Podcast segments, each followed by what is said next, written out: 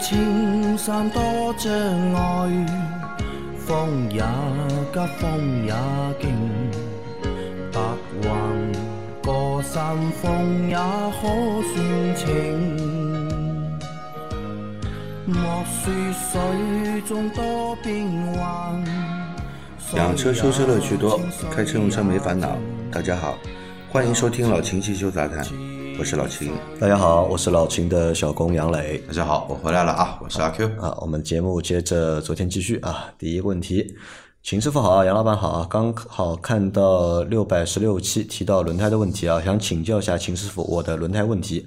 昂克赛拉四年五点五万公里，左前轮和左后轮磨损如图。问题一，左前轮四条。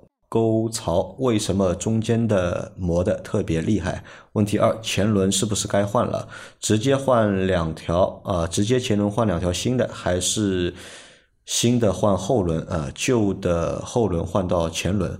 问题三，朝阳 A 幺零七和原厂的固特异安城，秦师傅推荐哪个？日常市区上下班，周末高速七十公里回家。回家高速上比较危险，急刹比较多啊，一年七千公里左右，优先考虑制动，其次是静音。感谢解答啊，B T W 啊，By the way 对吧？想阿 Q 了啊，阿 Q 来了啊。啊，我们这样说，阿 Q 来回答这个问题吧，让阿 Q 回答吧。他选阿 Q 了吗？好，你图没看到，你先不用回答，看到那个图嘛，先问他，先问他第二个问题嘛。对，换的话是直接换两条新的，还是新的换后轮，旧的换到前轮？因为以我的用车风格，我不会去单次换两条轮胎。你不会单次换两条？要么就全部都换掉，要么就再忍一忍，因为。怎么说呢？就是说，因为新胎跟你的老胎嘛，你不会只换一条，对吧？你会把两条全换掉啊？不是，我如果说遇到要换胎的话，那我就索性四条全部都换掉。啊，四条同同时换？对，因为我有两台车都遇到过这个我问题，都是坏了一条，而且两条都是什么呢？有一条轮胎之前开福林的时候，我印象很深的，一个礼拜里面，右后轮被扎四次。扎扎到第四的时候，我说别换了，直接啊别别补了，直接换新的吧。然后捷德那会儿的话，也是被一个那个叫上海说说那个上海话说那个铅发丝，就是那种长的那种软钢筋，直接把胎壁给扎穿了嘛。因为为什么我会换四条呢？并不是说钱不钱的问题，而是你的轮胎，比如说跑了四五万五万五千公里，你无论说你是磨损情况怎么样，哪怕说你的轮胎没有开裂，没有怎么样。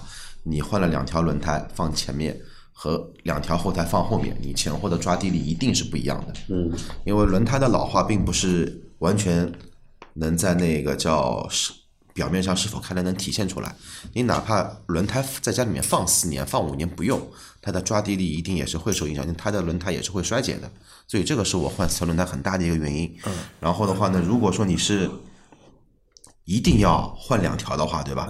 那就建议你把两条轮胎放新的放在前轮，放在前轮，就要放在后轮，放在后轮，就是你把你的后轮胎就。还是继继续用嘛？那前轮两条新的，但千万注意，就是说，千万不要说你左边轮胎开了五万公里，右边轮胎是新的，你这个车多多少少都会有一定的跑偏。嗯，但你把新轮胎放后轮的话呢，我觉得又有点浪费，因为现在前驱车为主嘛。嗯，你放前轮的话，无论你的转转向力、制动力、你的抓地力、你的动力的加速，都会有一些好的一些提升。嗯，那老秦有看到那个图片吧？啊，其实他语言已经描述描述的很清楚了嘛，也不用看图片啊。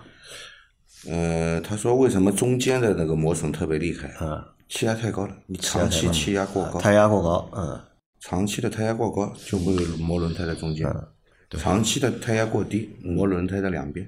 嗯，你们知道我的轮胎是磨磨损哪里比较厉厉害吧？哪里？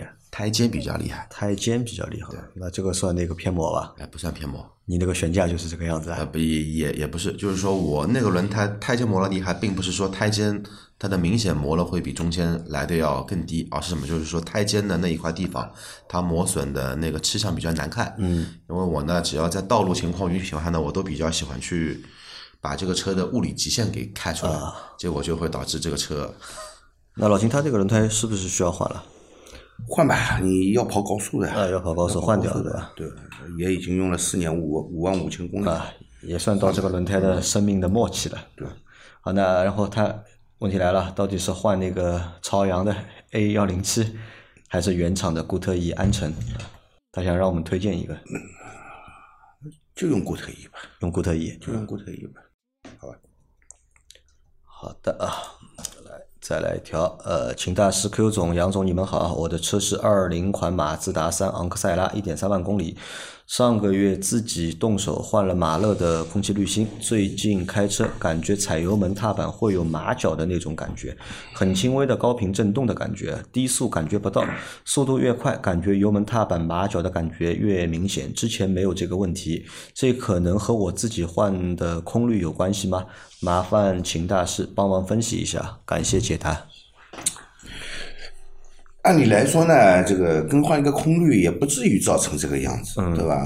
而且我更换新的空滤嘛，进进气量更加充足，更有保证。那你说这个油门踩的有麻的感觉，就是有震动嘛，对吧？就是有震动。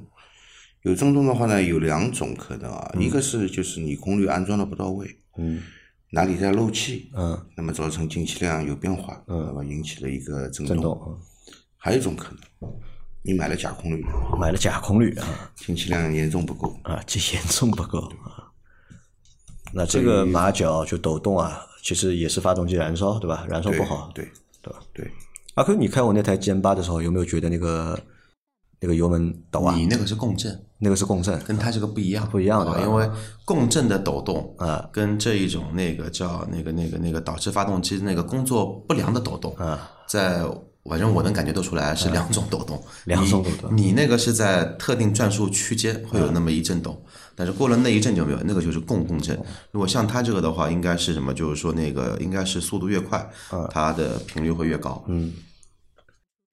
老秦觉得可能是空滤的问题，啊，因为你只只动了空滤嘛，嗯才出现了这个问题啊嘛，对吧？要么就是你没装好，要么你去买到假货了。啊，好的啊，那再来一条啊，秦师傅你好，我是你们节目的忠实听众啊，我为什么说他买到假货了？为什么这个马勒的空滤啊，啊？假的特别多，假货的重灾区。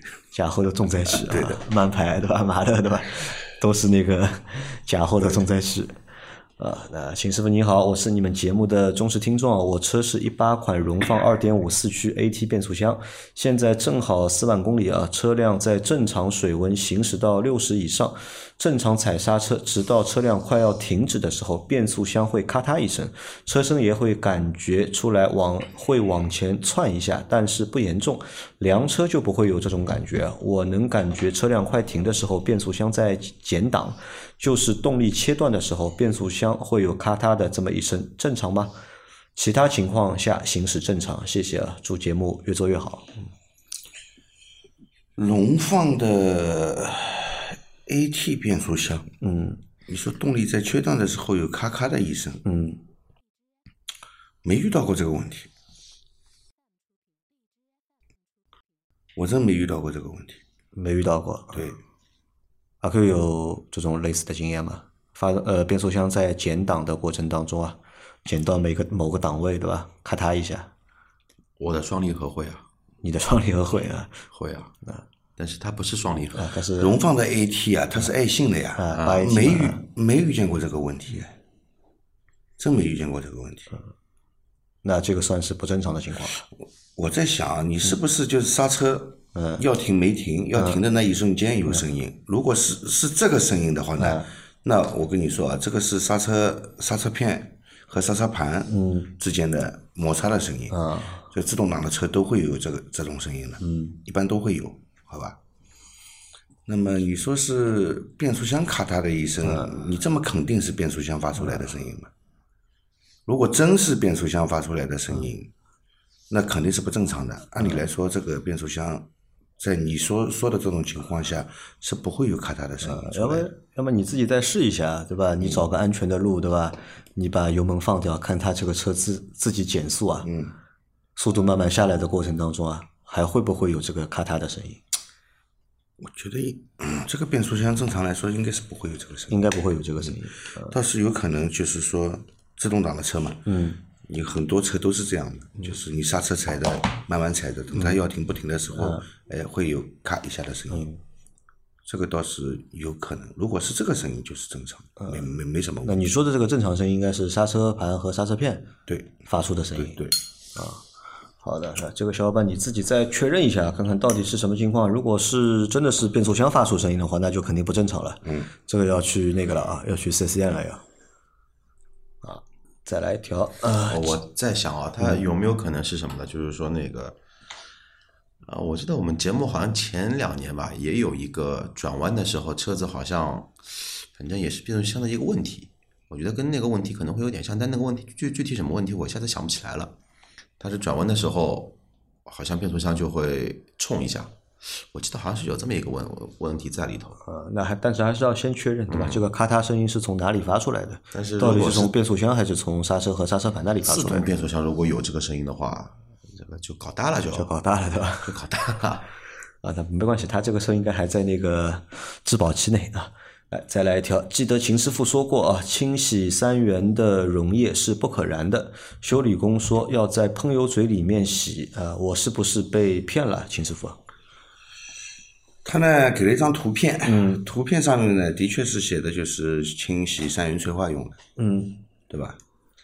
然后这个这瓶东西呢，它是是个什么牌子？苏利 M 的，也是个大牌。嗯但是说说说明上面的确是说是揭露这个喷油嘴呃揭露这个燃油共轨啊，燃油共轨。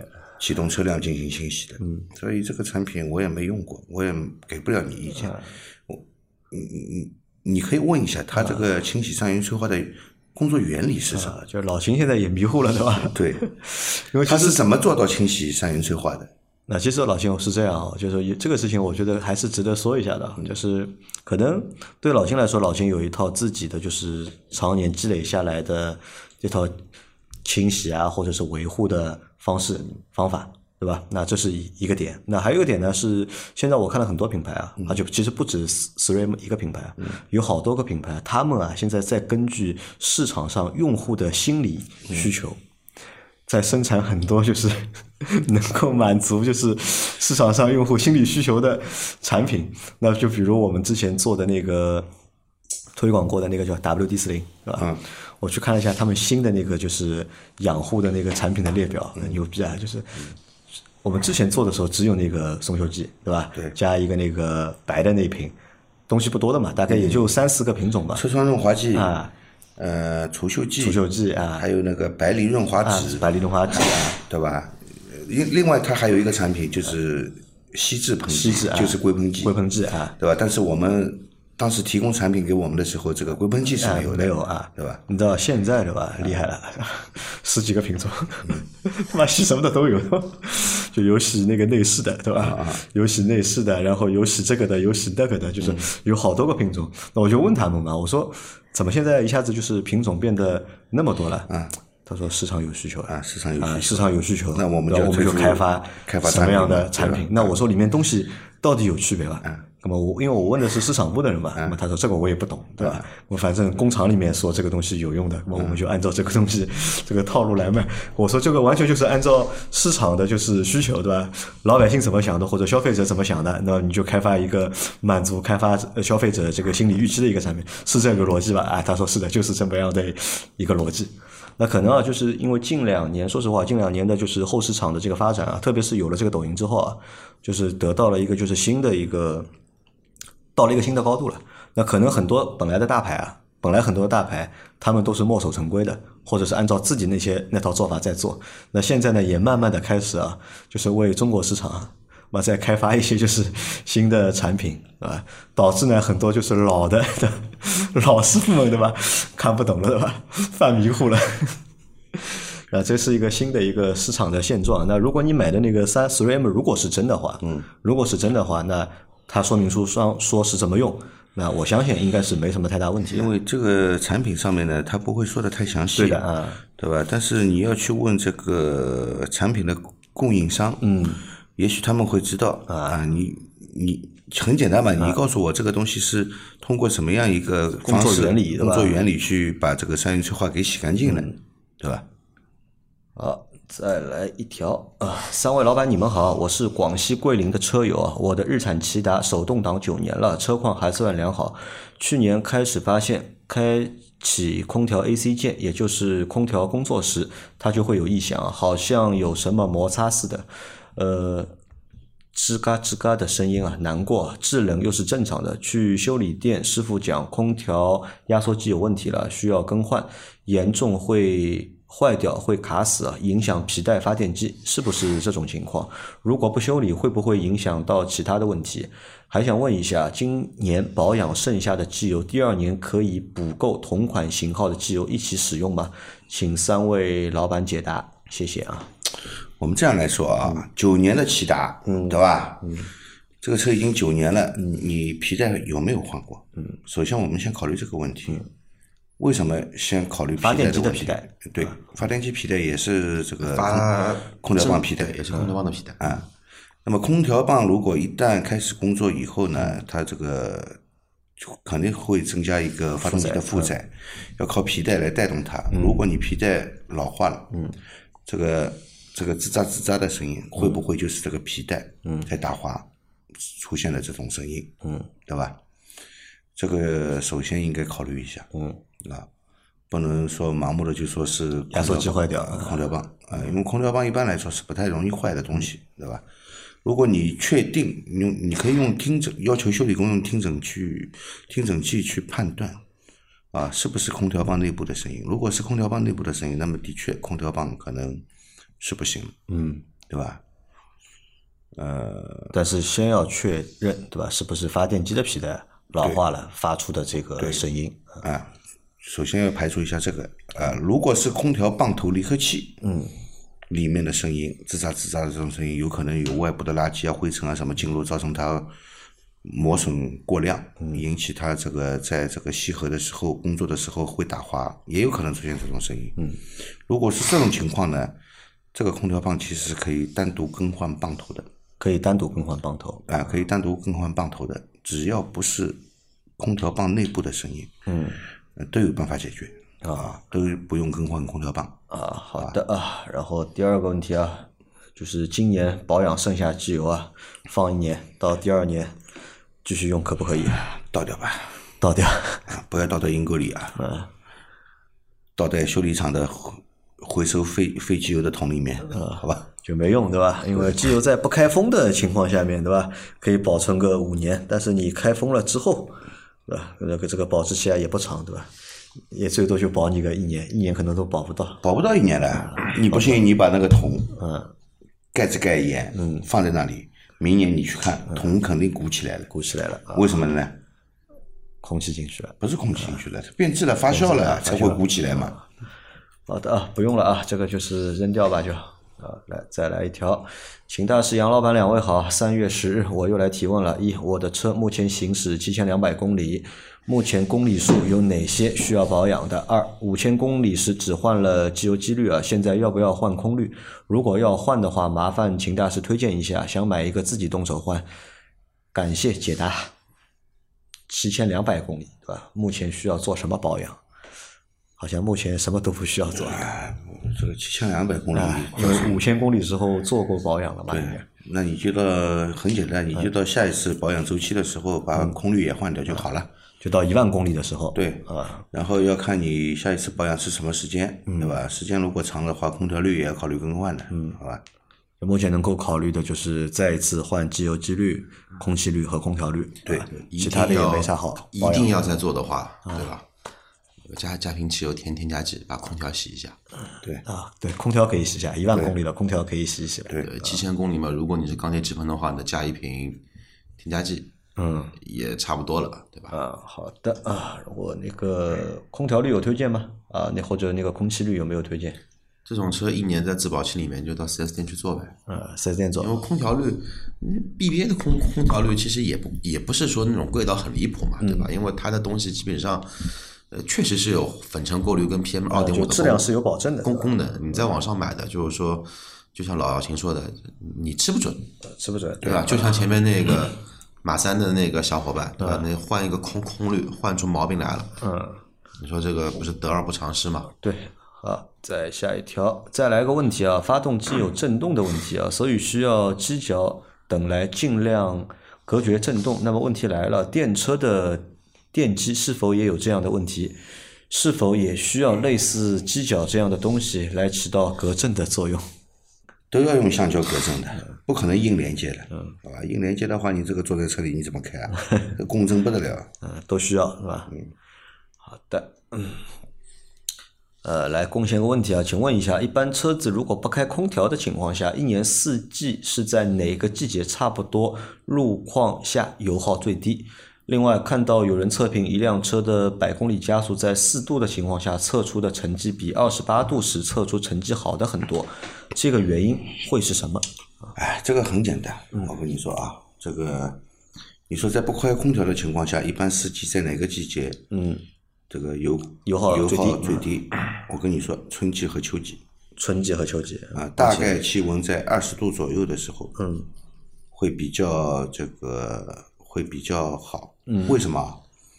因为我们主机厂在出厂的时候，嗯，它差不多会按照一个年平均气温去调试这个发动机。嗯，因为如果是比赛的话，赛车的话，它会根据当地的这个气温气温，嗯。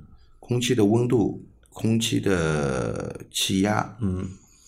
以及空气湿度，以及赛道的赛道的特点，嗯，去调校这个发动机，以达到一个最佳的一个工况啊工况。因为比赛的时候，嗯。差零点一秒都是我赢，嗯。我比你早一个轮子的距离，嗯，我就是冠军，你就是亚军，对吧？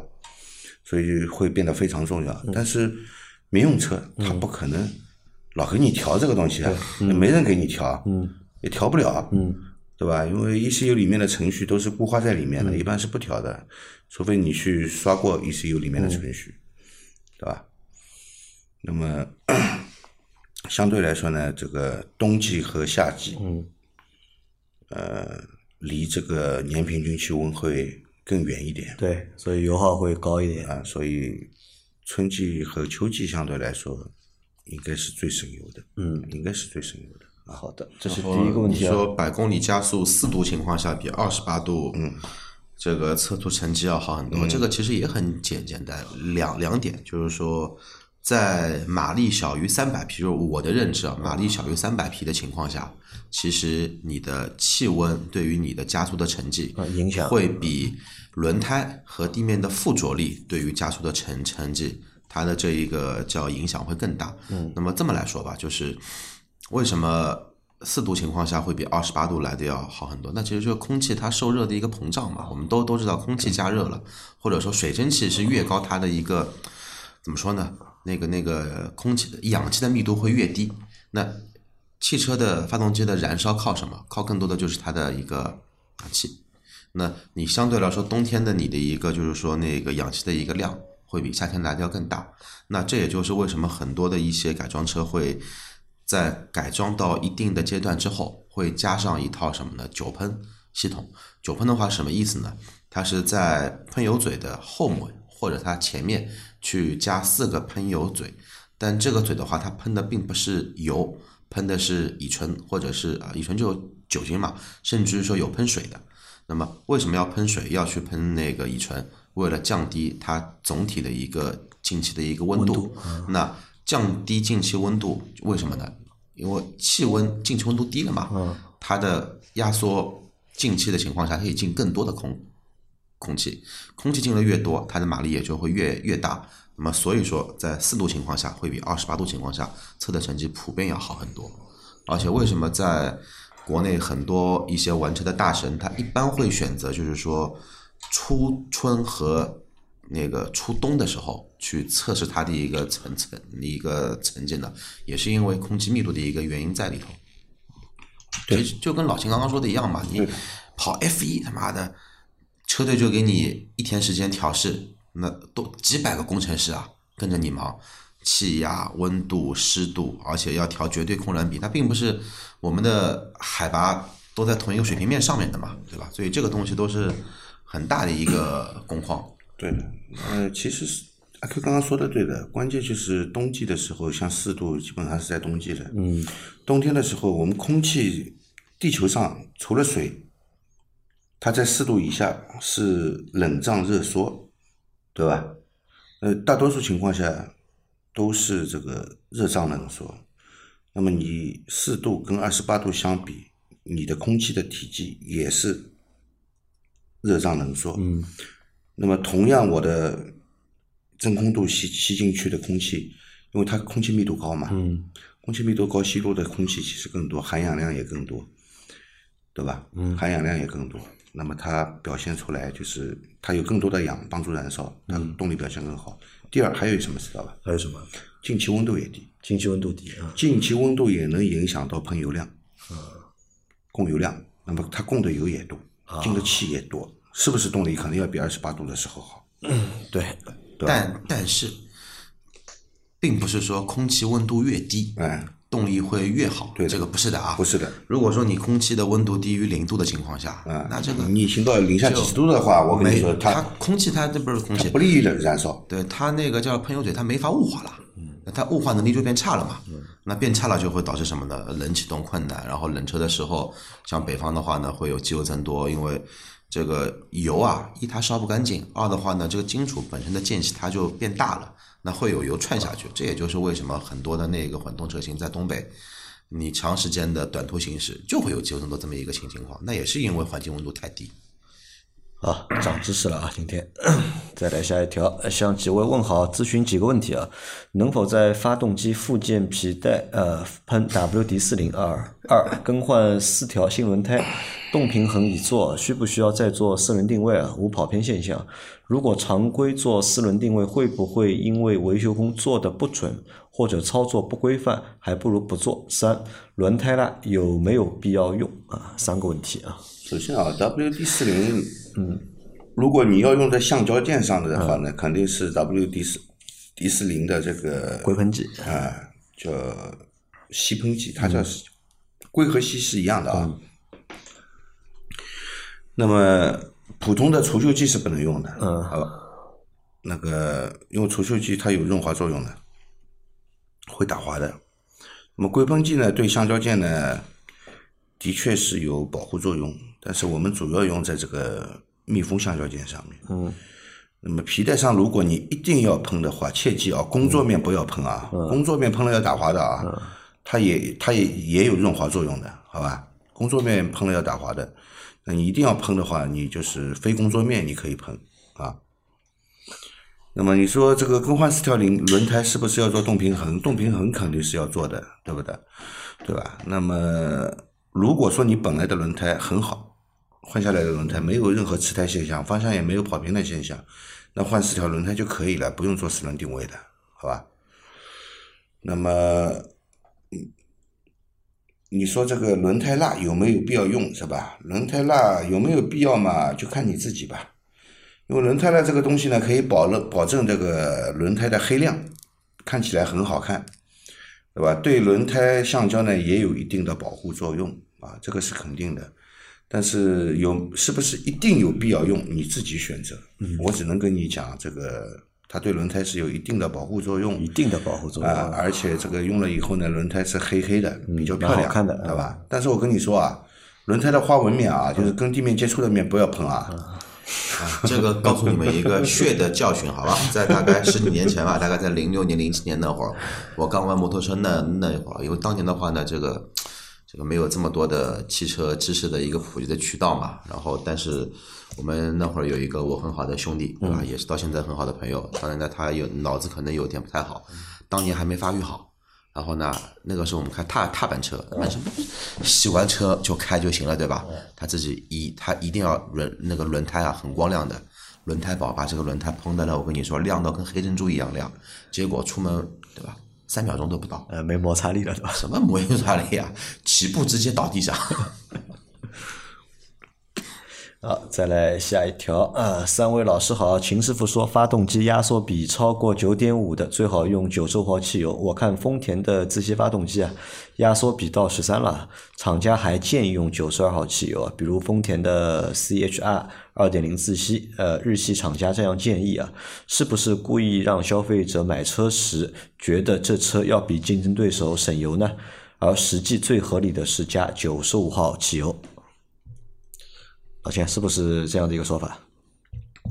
我觉得是的，嗯，我觉得是的，的确有些厂家就是故意就是把这个用用的汽油的标号写的第一号，嗯，呃，第第一个等等级，然后呢你觉得这个用车成本也会低啊，的确是有这样的做法，但是我们还是尽量根据这个发动机的压缩比来选择这个辛烷值的汽油的。而且现在越来越多的汽车厂商啊，都这么玩了。燃油机领域的话呢，他会做这几套方案，就是标低标号汽油，嗯但是呢，它给你两到三套不同的点火程序。那你因为现在的电脑都比较好一些嘛，对吧？它可以检测到你的爆震率，通过你的爆震的情况去识别你的发动机，就你的那个添加的燃油到底是怎么样一个标号的。然后会有三个版版版本来跟你做一个修修改，其实很多车都能做得到。那如果说你是十三的压缩比，你用九十二的油，跟你用九十五的油，其实如果你是完全清空的情况下，你的动力体验是完全不一样的。这也就是现在我为什么一直用九十八的一个原因在里头，因为确实这个或许是玄学，或许是真实的，但是我相信这个是真真的，动力确实会比以前好，而且油耗确实会比以前低。而且如果说像前面那一个，像问那个叫温度会不会？那个影响动力的情况，就涉及到一些改装领域的话，那么明确的告诉你，任何一台发发动机加九二、九五、九八，它拉出来的马力图是完全不一样的，不一样，对吧？啊，好的啊，那这个我们就是这么认为的啊。来，再来最后一条啊，最后一条啊，最后一条，这个小伙伴之前提过了，已经关于那个变色那个防冻液不漏油的问题啊，这个之前已经提过了啊，大家就不需要重复提问啊。好吧，那今天的这期节目就先到这里吧。大家有任何关于养车、用车、修车的问题，可以留言在我们节目最新一期的下方，我们会在下周的节目里面一一给大家解答。我们明天再见，拜拜，拜拜，拜拜。